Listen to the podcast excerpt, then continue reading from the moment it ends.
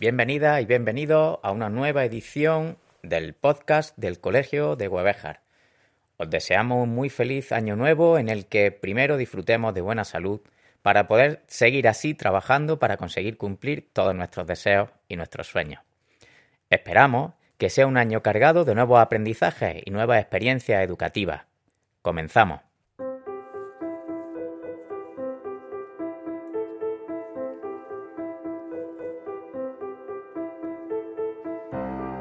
Espacio de reflexión, un punto de inflexión, la actualidad en la educación, el cole que queremos.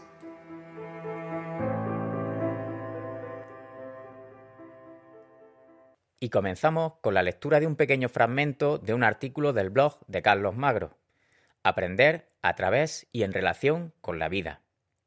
Si el gran desafío de la escuela es el de preparar para la vida en una sociedad cambiante, aspectos como la flexibilidad, la innovación y la interdisciplinariedad deben primar sobre la rigidez, la repetición y la disciplinariedad. La solución ante los enormes desafíos que enfrenta hoy la escuela no pasa ni por una vuelta al pasado, ni por más de lo mismo, reforzando los sistemas actuales en una huida hacia adelante, ni por acabar con la escuela institucionalizada a favor de nuevos mecanismos de mercado, desescolarizando la sociedad.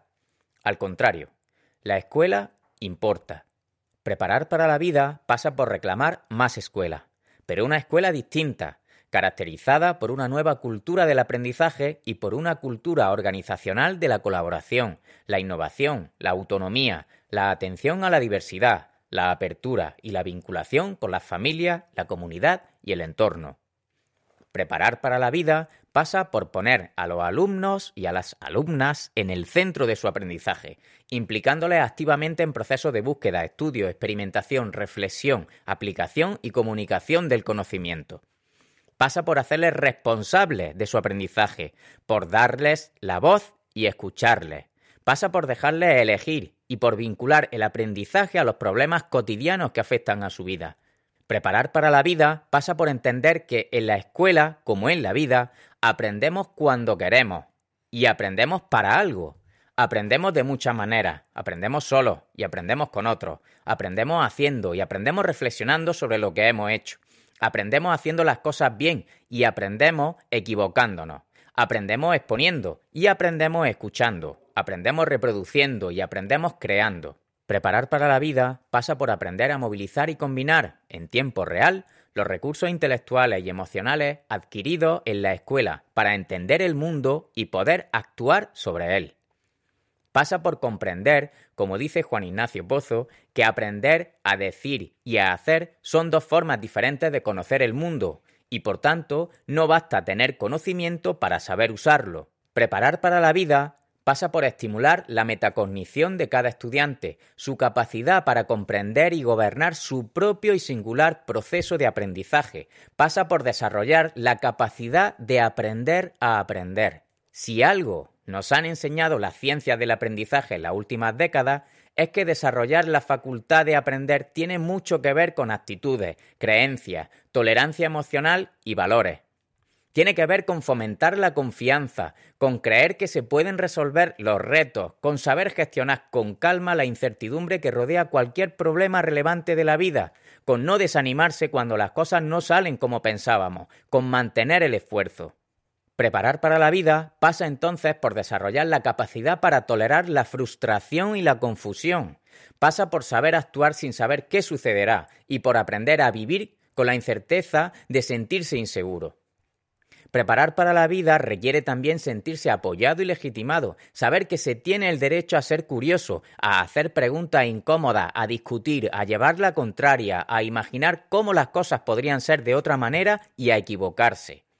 Aprender es, más que nunca, un asunto no circunscrito únicamente a unos espacios concretos, la institución educativa o la aula, ni a unos tiempos, los de escolaridad, la educación formal, ni a unos ámbitos de conocimiento determinados, conocimientos declarativos, abstractos, factuales, ni a unas habilidades, las cognitivas, ni, por supuesto, a un único currículo, a una metodología única, o a unos programas formativos normalizados y estandarizados.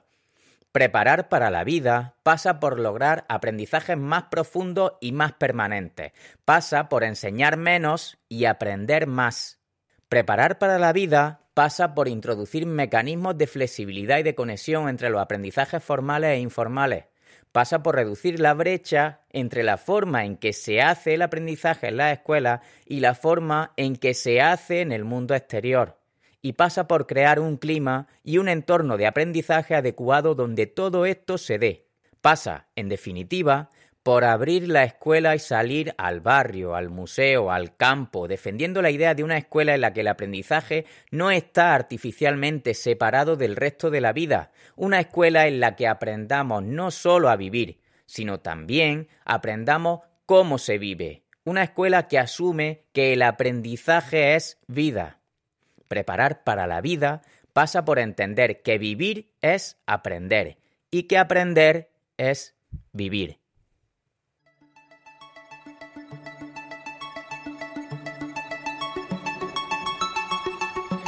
Aquí informando ando, el mejor informativo de la radio. Quédate escuchando.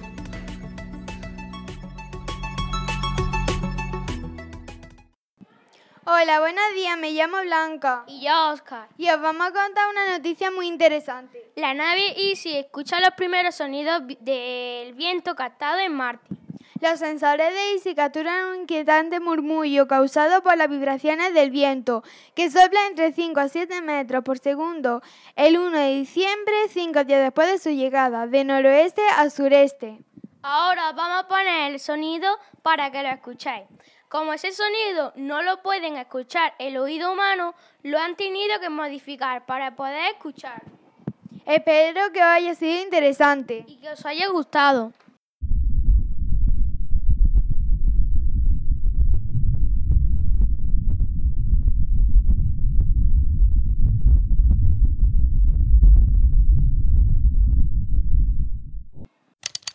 La sonda espacial Osiris Rex ha detectado indicios de agua en el asteroide Venus.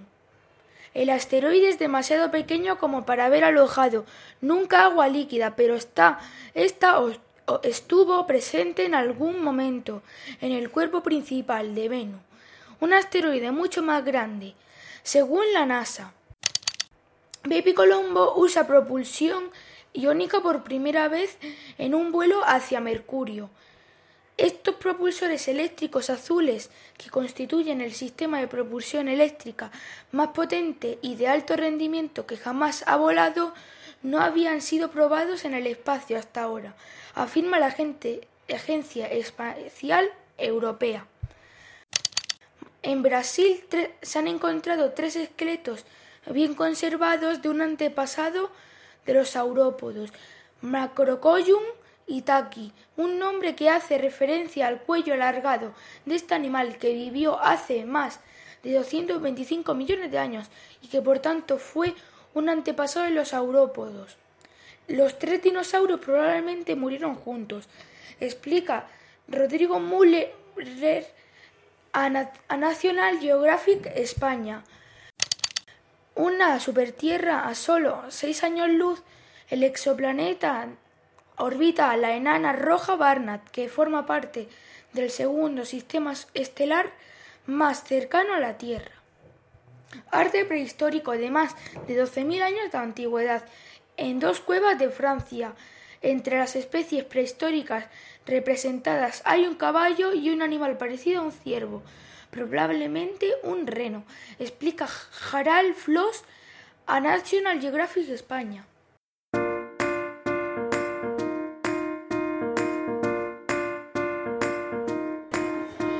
¿Quieres tener una vida saludable? Sí, pues quédate y escúchanos con su salud.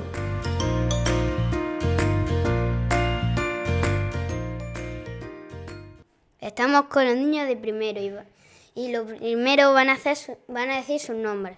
Hola, me llamo Daniela. Hola, me llamo Ángela. Hola, me llamo Jorge. Y, y hoy os vamos a hablar de los dientes. Los dientes son para masticar. Cuando comemos nos queda un cachito de, comida en la boca y hay que cepillarnos tres veces al día, después de desayunar, después de comer y después de cenar. Hola, me llamo Carmen, voy a leer una dieta saludable.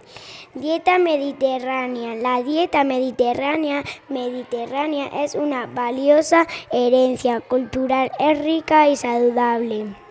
Nuestra receta tiene propiedades beneficiosas porque utilizan grasas, verduras y temporada y hierbas aromáticas y condimentos.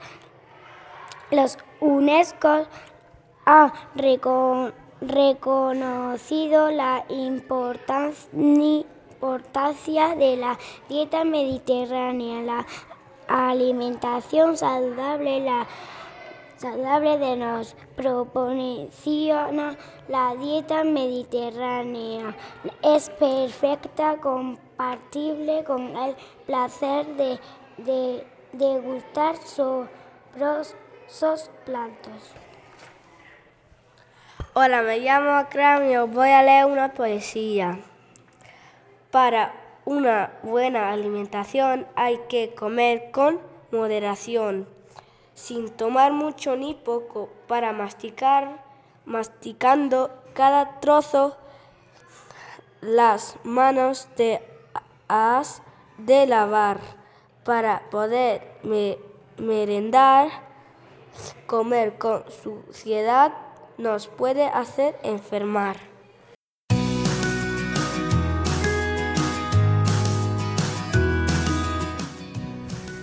Lista la entrevista. Os presentamos una innovadora sección en la cual entrevistamos y también imaginamos. Hola, somos tres niñas del curso de sexto A y os vamos a leer un trabajo de naturales sobre la entrevista a una mamá sobre nuestro nacimiento. Va a haber tres entrevistas. La entrevista a una mamá de un nacimiento de mellizas, de un nacimiento de normal y de un nacimiento de un niño con parálisis cerebral. Yo soy Yolanda y voy a hacer la entrevista de melliza. ¿A qué hora fue el parto? A las 2 de la mañana. ¿Para qué día estaba preparado el parto? Para febrero, día 10. ¿Coincidió con el día? No. Nacieron el 8 de enero de 2007. ¿El padre estuvo delante? No, porque fue cesárea. ¿Te sentiste nerviosa o algún otro sentimiento? Lloré de alegría porque vi que estaban sanas. ¿Alguna fue prematura? Sí. ¿Cuánto? Ocho mesinas. ¿Te fue difícil cuidar a bebés? No. ¿Por qué? porque tenía ayuda de mi hermana y vecina. Cuando te dijeron el sexo, ¿cómo reaccionaste? Bien. ¿Te daba igual que fuera niño o niña o tuviera alguna enfermedad? Me da igual niño o niña, pero no quería con alguna enfermedad, pero lo hubiera querido igual. ¿Qué sentiste cuando te dijeron que traía dos? Me dio un poco de miedo porque siempre tuve la barriga muy gorda. Y con dos, pues imagínate. ¿Cómo se lo tomaron mi hermano? Le dieron alegría. Yo soy Eva y voy a hacer la... En, mi entrevista hay dos partes, los objetivos y los sentimientos. ¿Qué día, mes y año fue? El 26 de marzo de 2007. ¿A qué hora? A las 7 y 55 de la tarde. ¿Dónde estaba cuando comenzó? En casa. ¿Dónde fue el parto? En el hospital. ¿En qué hospital? Materno Infantil Virgen de las Nieves, en Granada. ¿Estuvo presente el padre? Sí. Sentimiento. ¿Qué sentía en cada momento? Nervios, incertidumbre y cansancio.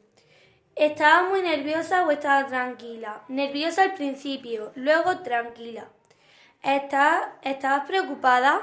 Sí. ¿Había leído antes revistas, libros o algo sobre los bebés? Sí. ¿Qué pensabas al tener al bebé contigo? Estaba muy feliz porque el bebé estaba bien y yo estaba tranquila. Yo soy Sofía y voy a hacer el parto, o sea, el nacimiento de mi hermano, que tiene parálisis cerebral. Eh, fecha y hora, el martes 11 de enero del 2005 a las 2 eh, de la tarde, hasta las a, a las 8 de la mañana empezó hasta las 2 de la tarde y quiero felicitarlo hoy porque es su cumpleaños. ¿Por qué se complicó el parto? Porque el bebé no bajaba porque estaba muy alto y tenía que haber hecho cesárea, pero nadie atendió. El bebé salió por sí solo o le tuvo que ayudar algún instrumento. Tuvo que salir con ventosa. El bebé tenía esperanza de vida, tenía pero inciertas, y cuando el bebé nació no respiraba, lo tuvieron que reanimar. ¿Hubo algún otro inconveniente? Sí, cuando pasaron dos minutos de haberlo reanimado empezó a tener convulsiones. Entonces un chico que estaba en la ambulancia lo llevó a otro hospital donde lo trataron bien. Y mi mamá le ha costado mucho asumir que su hijo ha nacido con parálisis cerebral porque en principio estaba bien, pero luego se complicó la cosa y nació con parálisis cerebral, pero ahora ya pues ya nos hemos adaptado. Y las respuestas son de nuestras madres. Hola, me llamo Lucía y voy a hacer una entrevista a un personaje histórico, el general Torrijos, con mi amigo José. Hola, buenos días, Lucía. Buenos días, señor Torrijos. ¿Quién fue usted? Yo fui un militar liberador español. También combatí en la guerra de la independencia española. Cuéntenos a los oyentes un poco de su vida. Yo tuve un título concedido de manera póstuma por la reina Isabel II, tras la restauración del absolutismo por Fernando VII en 1814. Participé en el pronunciamiento de Juan Van Halen. ¿Dónde nació usted? Madrid, España. ¿Qué pasó? Nosotros caímos en una trampa con 48 compañeras más y fuimos fusilados en la playa de San Andrés en Málaga. Gracias, señor Torrijo. Adiós.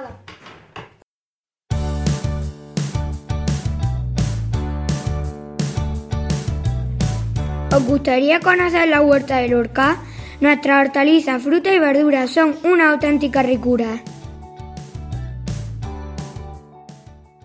Hola, buenos días, me llamo Elena. Yo Amelia. Yo Juan. Ya vamos a hablar sobre la hibernación del sapo corredor. Hibernan en regiones con temperatura baja y para refugiarse del frío se entierran en madrigueras que cavan ellos mismos y se cobijan bajo piedras, troncos, etcétera. Estos refugios sirven tanto en invierno como en verano. Y la elección del lugar no depende del terreno, sino de la vegetación abundante para poder alimentarse. Los sapos corredores salen de su refugio varias veces durante la noche para rehidratarse y alimentarse. Y por último, eh, la hibernación tiene una característica, que que los animales que hacen la hibernación no pueden moverse y respirar muy fuerte, porque si no, la energía que han acumulado se, se puede desgastar.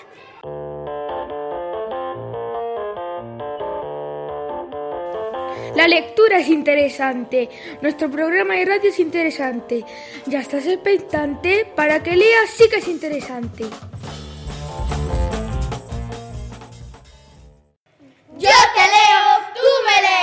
Hola, buenos días, somos niñas y niñas de quinto. Estamos festejando el Día de la Lectura en Andalucía, que se celebra el 16 de diciembre. Se trata de una actividad interbibliotecaria, es decir, que todas las bibliotecas de la zona la realizan en sus pueblos. Alfacar, Jum, Peligro, Niva, Biznar, Cogollos Vego, Hueto Santillán, Bea de Granada Calicasa y Huevejas. Durante esta semana salimos a la calle para que todos los vecinos y vecinas de nuestro pueblo puedan escuchar o leer nuestros cuentos. Así que anímate y... Cuéntame un cuento o te leo un cuento. No olvidéis recomendar nuestro programa de radio y pasaros por el blog de la biblioteca del colegio para ver nuestras fotos. Muchas gracias por escucharnos y espero que os haya gustado. Y recordad, Seguid leyendo para que la lectura recorra el mundo.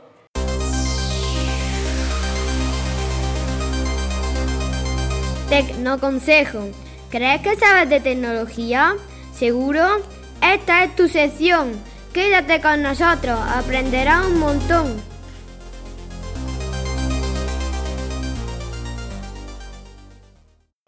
En la clase estamos utilizando una aplicación que se llama Tinkercad, creado por la empresa Autodesk, una de las empresas punteras en el dispositivo de diseño 3D, de la mano de su programa estrella para tal fin, Inventor. Con Tinkercad podemos realizar nuestra introducción en el mundo del diseño 3D de una manera sencilla y atractiva, porque tiene una interfaz de trabajo que es simple y atractiva con, y con la que también tenemos herramientas para llegar a diseños complejos. Sus ventajas son claras, es sencillo de utilizar, su aspecto es atractivo y con pocas horas podemos adquirir mucha capacidad de uso. Como desventaja que solo posee una versión online, por lo que hace falta conexión a Internet.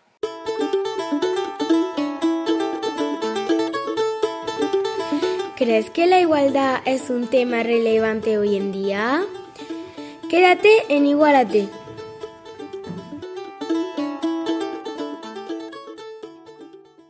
El pasado 25 de noviembre celebramos el Día contra la Violencia de Género, también conocido como el 25N. Han muerto en España 973 mujeres desde 2003. En este año se han muerto 43 mujeres a manos de sus parejas o exparejas. Otras consecuencias son la muerte de algunos de, los hijos de esas mujeres. El 25 de noviembre es el Día de Sensibilización y Denuncia sobre la Violencia contra la Mujer en el Mundo. La primera vez que fue celebrado fue en el año 1981 hasta la fecha de ahora. Se trata de un problema social presente tanto en el ámbito doméstico como en el público, en diferentes vertientes, física, sexual, psicológica, económica, cultura y otras muchas cosas. Y discriminación que las mujeres no sirven para nada y solo para la vida doméstica. Y eso lo hacen muchos hombres. Y las mujeres pueden hacer las mismas cosas que los hombres. La violencia de género es una violencia que puede ser física o, o psicológica. Esta violencia se produce porque las personas que la producen se creen superiores, tienen envidia, son egoístas, son posesivos o lo hacen simplemente por desahogo. Varias consecuencias son, la socializarse, el físico, la psicología, la economía, esta violencia se produce por muchísima mayoría a la mujer, aunque también se produce en los hombres. Esta violencia se puede parar si todas y todas colaboramos poniendo remedios como la igualdad, la justicia, denunciando, poniendo órdenes de alejamiento, separándose, mayor control, ojo a las malas influencias, saber pararla desde el principio, avisar si eres víctima. Bueno, y hasta aquí nuestra sección y esperamos que os haya gustado. Nosotros somos Sonia y Raúl.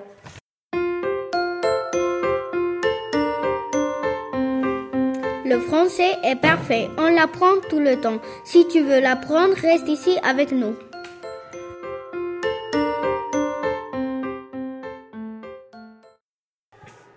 Bonjour, nous sommes les élèves des 6e A du collège Federico García Lorca. On va chanter Oh, je suis désolé Je suis désolée.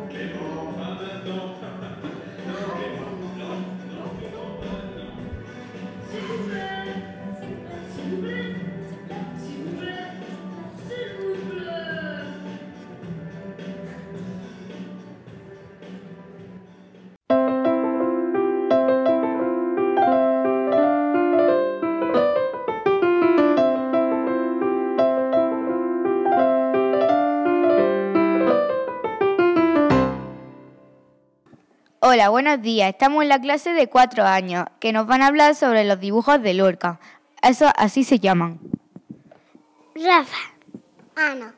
Bianca. Ángel. Muy bien. Eh, ¿Qué le gustaba dibujar a Lorca? Payaso.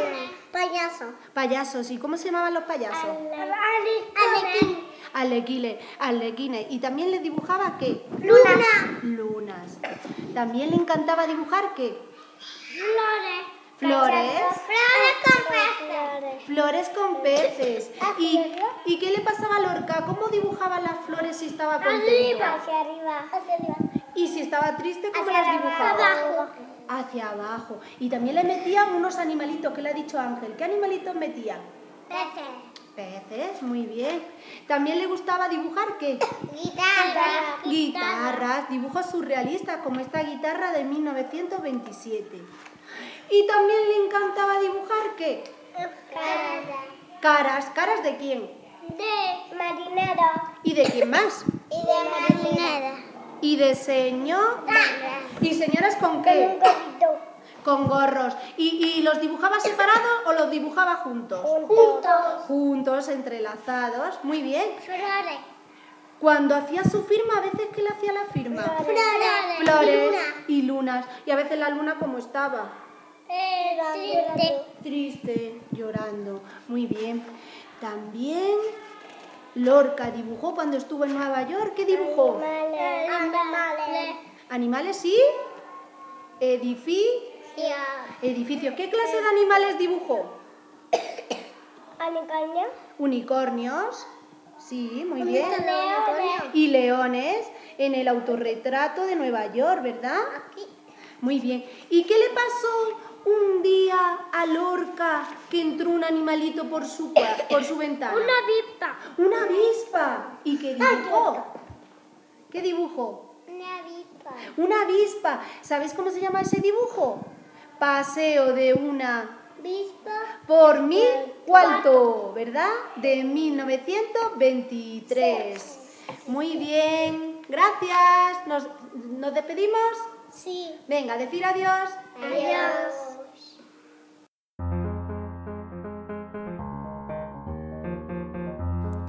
Dramatízate. Quédate en esta sección de nuestra radio y aprende teatro a diario. Hola, somos un grupo de la clase de sexto A y vamos a leer una lectura dramatizada de la obra de teatro Mariana Pineda, la escena 2, 3 y 4. Escena 2.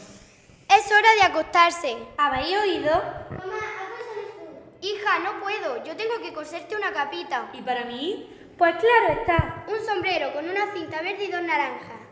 A la costa, mis niños. Yo lo quiero como los hombres, alto y grande, ¿sabes? Lo tendrás, primor mío. Y entra luego. Te gustará sentirte que esta noche no se ve nada hace mucho viento. Cuando acabes te baja a la puerta. Pronto será. Los niños tienen sueño. Que recéis sin reíros.